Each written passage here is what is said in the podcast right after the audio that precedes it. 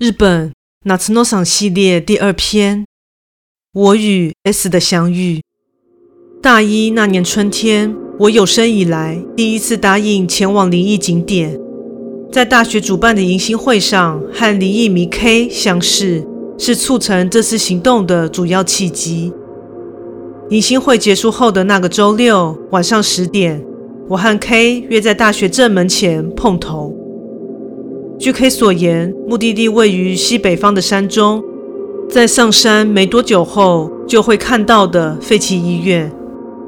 当然，只靠双脚是走不到的。那时我连机车驾照都没考过，而且还是个活到这么大连脚踏车都不会骑的车轮白痴。算了，先不说这个。这次要开车载我们去废弃医院的，好像是 K 的朋友，名叫做 S。听 K 说，S 和我同年念同科系。我和 S 互相不认识，前几天迎新会他也没来。今天是我们俩初次见面。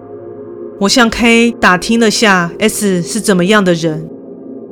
哎，呃，这个嘛，K 停顿了一下，回了：爱讲道理、爱说教又爱酸人，又固执的现实主义者哦。如此的评论。说完后，他自己似乎也觉得很好笑，就啊哈哈的笑了起来。我只能回答：“是哦。”总之，S 在我脑中的形象就是白发苍苍、脸上戴着眼镜的疯狂科学家。你和 S 认识很久了吗？嗯啊，从小认识到现在，也算是段孽缘了吧。K 讲完，又啊哈哈的笑了。说曹操，曹操就到。我们刚聊完，S 就现身了。一台圆弧外形的小型车行驶到正门，在我们面前停下。驾驶摇下车窗，探出头。他双眼微眯，头发乱蓬蓬的，整个人像是刚睡醒，还来不及打理。这个人应该就是 S。可惜他的头发不是白的，不过戴眼镜这点倒是有中。K 正准备介绍我，S 嫌麻烦似的挥了挥手，之后再说了，先上车，很冷哎。K 面向我做了个看吧的表情，原来如此啊！我和 K 上了 S 的车后，再次奔驰在马路上。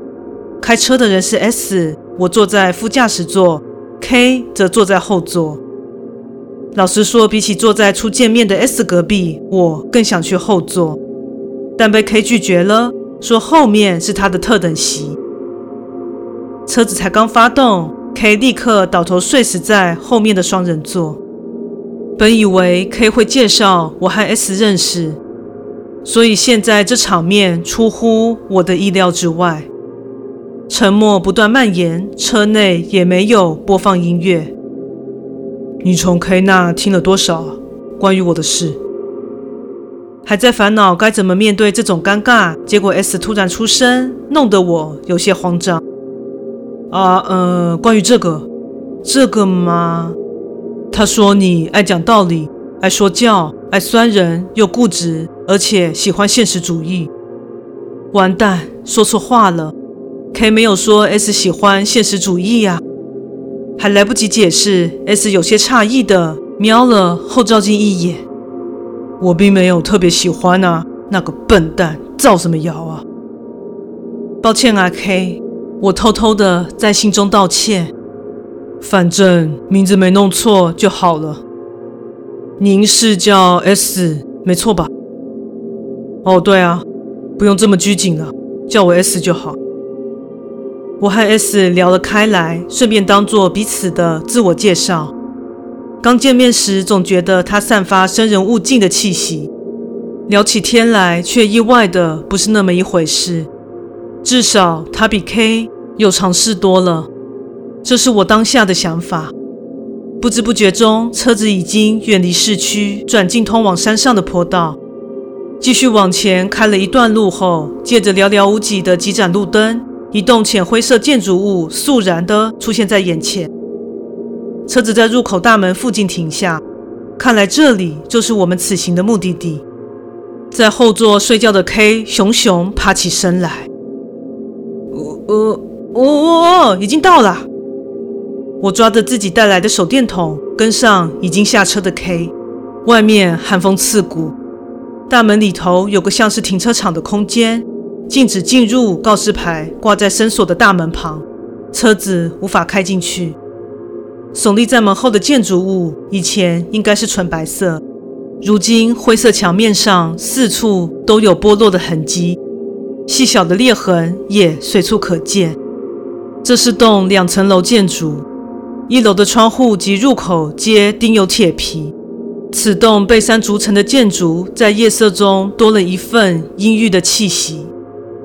很久以前呐、啊，在上去一点的地方有个村落，某年的地震引发了大规模的土石崩塌，整个村庄被灭村了。而这家医院本来的主要客群就是那些村民。K 边说边动来动去的，借此舒缓紧张感。他将拿在手中的手电筒插进裤袋，将两手空出。这里传出过很多谣言，光是要全部讲完的话，就可以讲到天亮了。K 手脚并用的翻过大门，站稳后转身看向我，就是这样啦，快点出发吧。这个人根本没有把门口那张禁止进入的告示放在眼里。我只迟疑了一秒，就决定跟进，毕竟已经来到了这里。这时我才突然想起还有 S，S 还待在车上。正想着他怎么了，S 就摇下驾驶座的车窗，探出头来。我对幽灵那种东西没啥兴趣。S 说完又缩回车里，这时机抓得之神准，像是他完全看透我在想什么。那家伙不会进去写着禁止进入的地方啦，明明又没有要在里面做什么坏事。K 站在门内说道。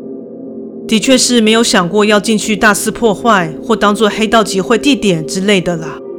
不过光擅自进入这点，就是罪证确凿的不法侵入了吧？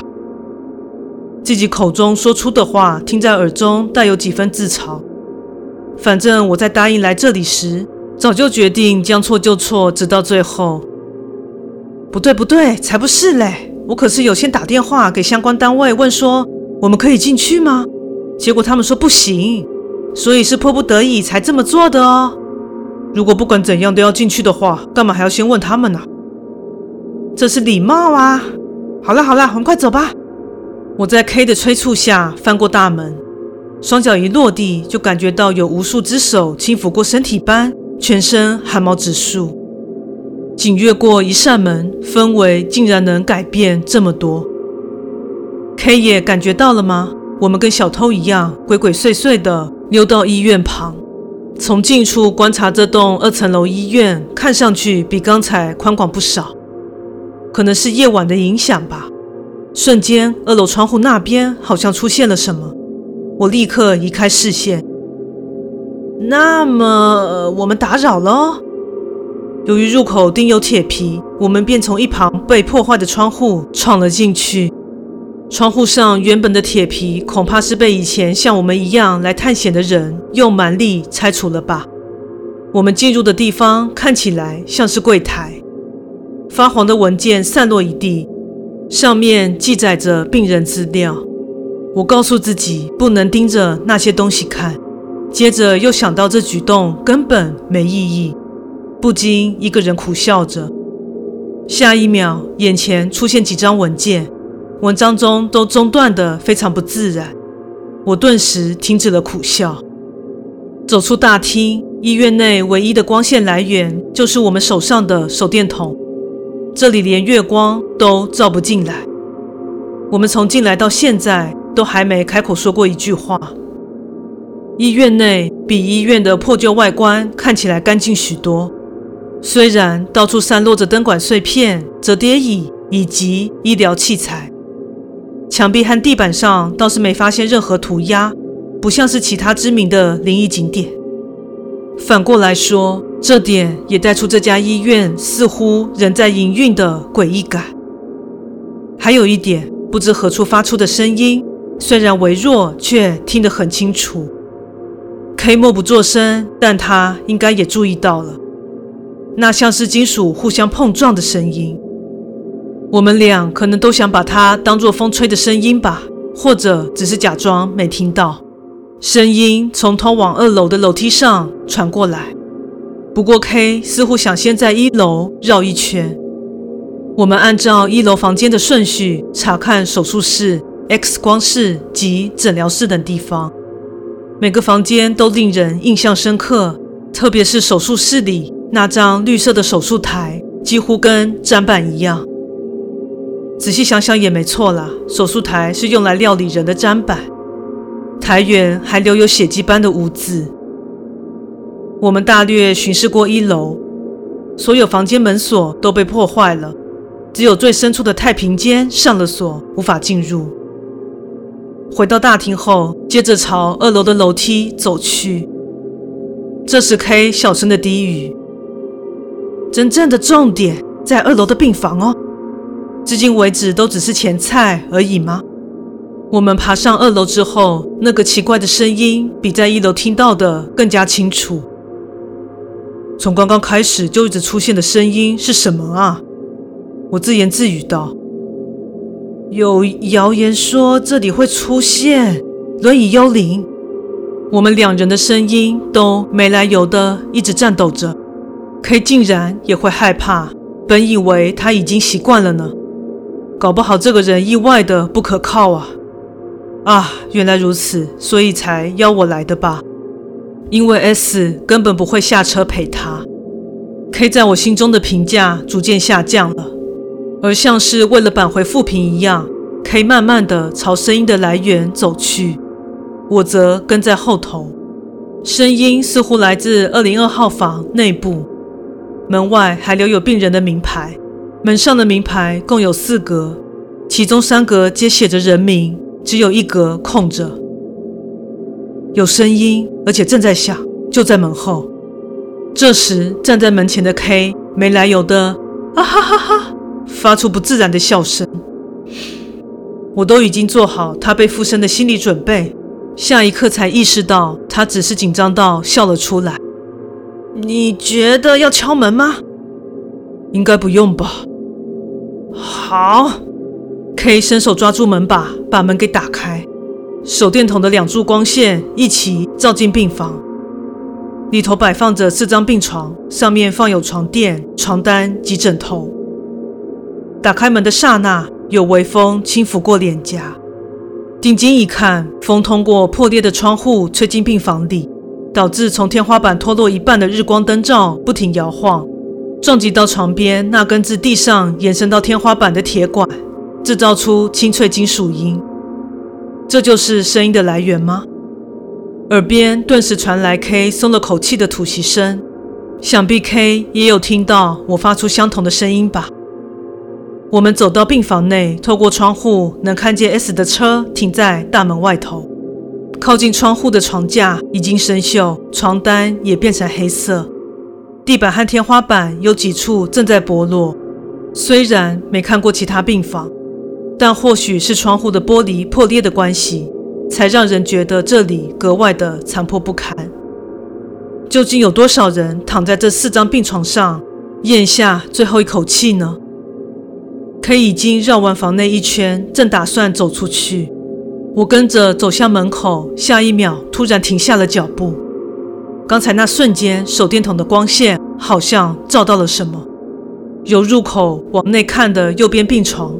我再度将手电筒照向那个方向，床铺上靠墙那侧的枕头旁似乎有东西。在以白色为基底的病房内，它的颜色显得格外刺眼。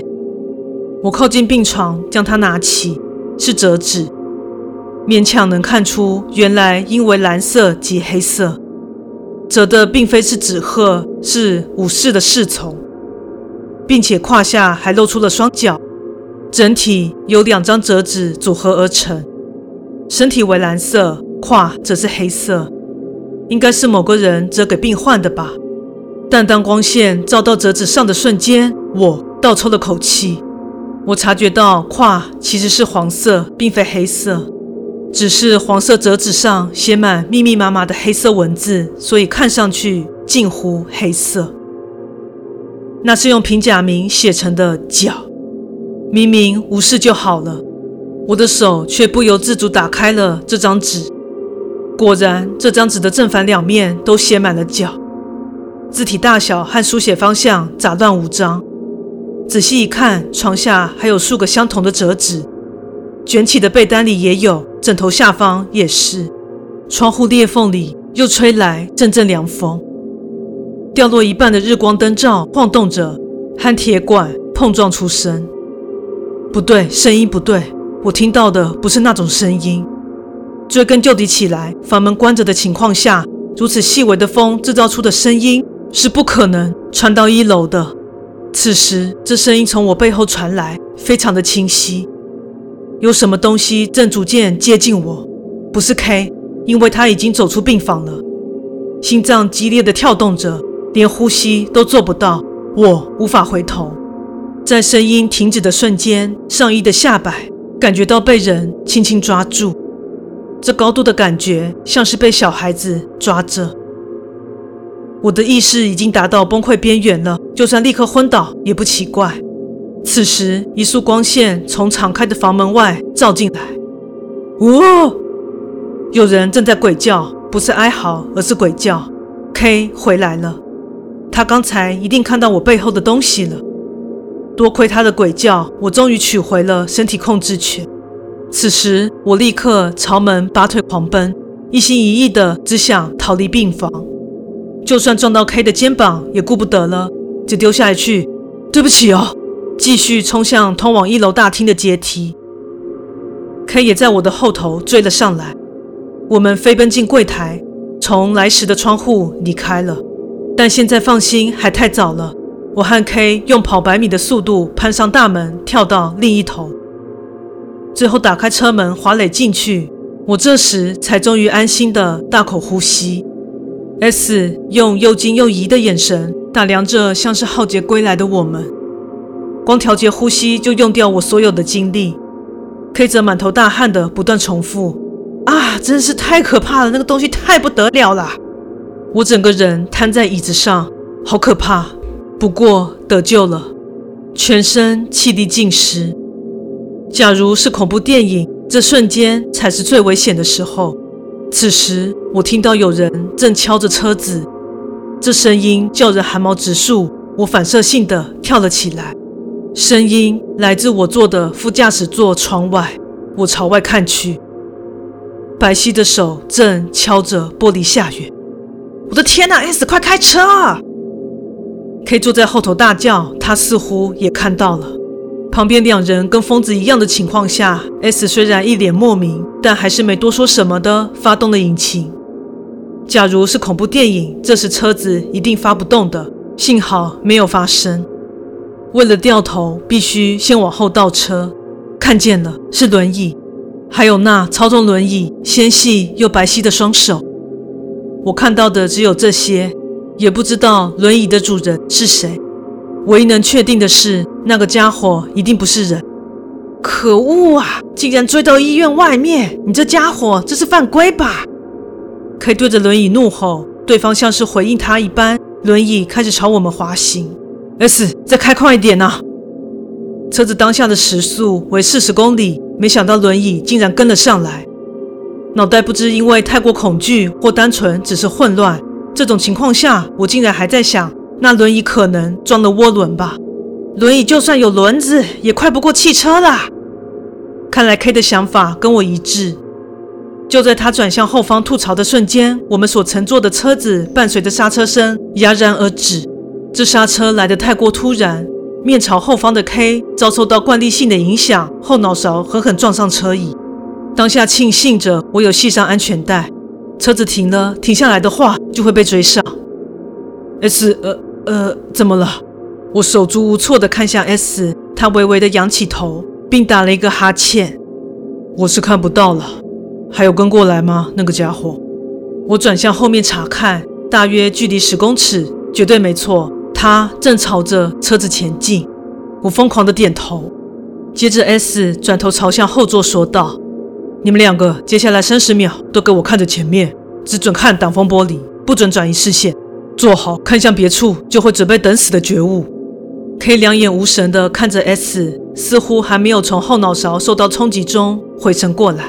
我则一头雾水地转向后面，满心想确认轮椅有没有追过来。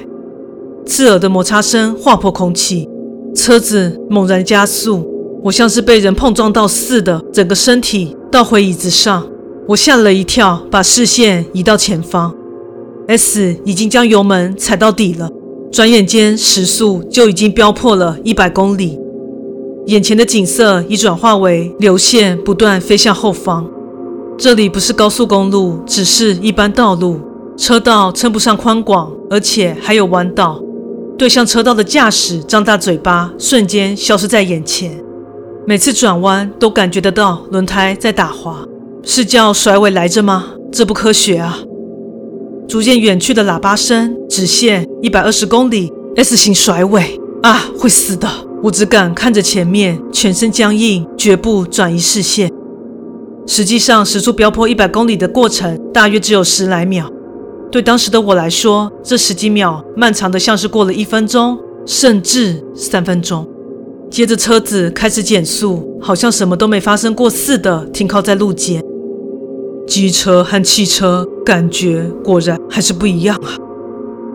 S 的语气仿佛只是在发表今天的报纸读后心得，我的嘴巴不停地一开一合，跟条金鱼没两样。看看后面吧，这才发现自己早就忘记轮椅幽灵这回事了。看向 S 手指的方向，到处都没见到轮椅的踪影。没系安全带的 K 在后座栽了个四脚朝天，昏死过去。怎样？还有跟来吗？我迟缓地摇了摇头。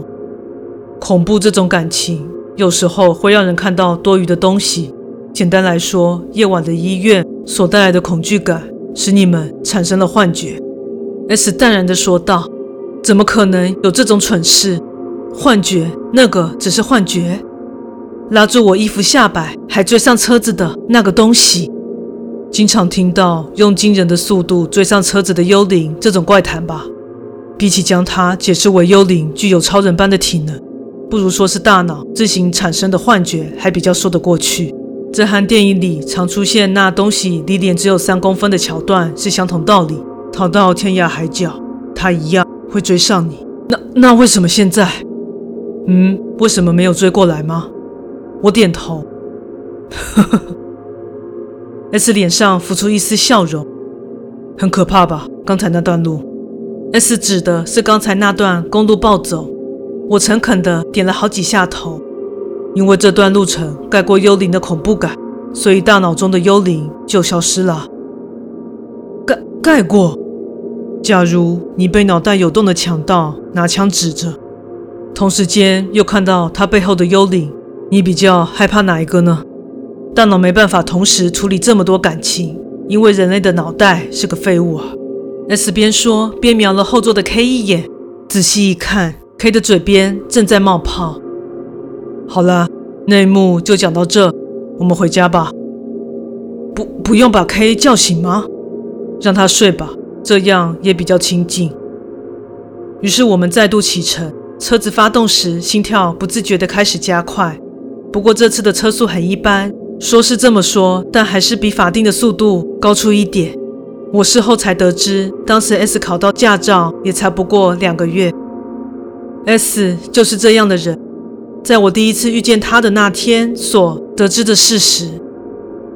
S 大人，你真的不相信有幽灵啊？回家路上，我碎念着，叫我 S 就好了啦。没错啊，就算有也没差啊。但现在还没有任何因素能让我相信。这句话听上去有些奇怪。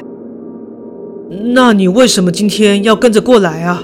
有什么好处吗？S 瞥了我一眼，又立刻将视线移回前方。他单手掩住嘴，含糊不清地说道：“K 那家伙没车啊，刚好我又喜欢开车，单纯只是这样。”哦，我突然想起和 K 在学校前等 S 时聊到的事。那时 K 是怎么说来着？想不起来，不过算了。耳边突然传来细微声响，好像踩到了什么。低头一看，原来是在医院发现的折纸。似乎我在逃跑时还一直紧握在手上，两张折纸皱成一团。我捡起折纸观察，写有无数角的垮，还有四重的身体。不知为何，我的恐惧已经消退了。试着摊开蓝色的折纸，里面的白纸也写了东西，不过只有一行小小的字：“拜托了。”这行字映入眼帘的瞬间，我心中某些东西被连接起来。脚众多的四重，追赶的轮椅，拜托了。原来因为纸鹤没有脚啊。S 似乎没有听到我的喃喃自语。我将这两张折纸摊平，折成正方形后放进钱包内。个人感情告诉我，S 的理论是正确的。幽灵只是人类脑中创造出的幻觉，实际上并不存在。但是那当下所感受到的气息、声音、衣服被拉扯的感觉，我无论如何都无法将这当成是幻觉。又或许五四四重的折纸代表着希望尽早医治好双脚，我不知道。不过就这样认为也不错吧。顺带一提，那两张纸现在还待在钱包里，就像我的玉手一样。不过，我想总有一天还是要还回去那间医院，只不过下次一定会挑白天去，因为我已经受够车主战了。故事说完喽，感谢你的收听，诚挚欢迎订阅我的频道。若身边有喜欢恐怖灵异故事的朋友，也欢迎将本频道推荐给他们哦。另外，本人在 YouTube 上有频道，在 Facebook 上有粉丝专业。现在 IG 也有账号，欢迎至这三个地方帮我订阅及追踪哦。那我们下次再见。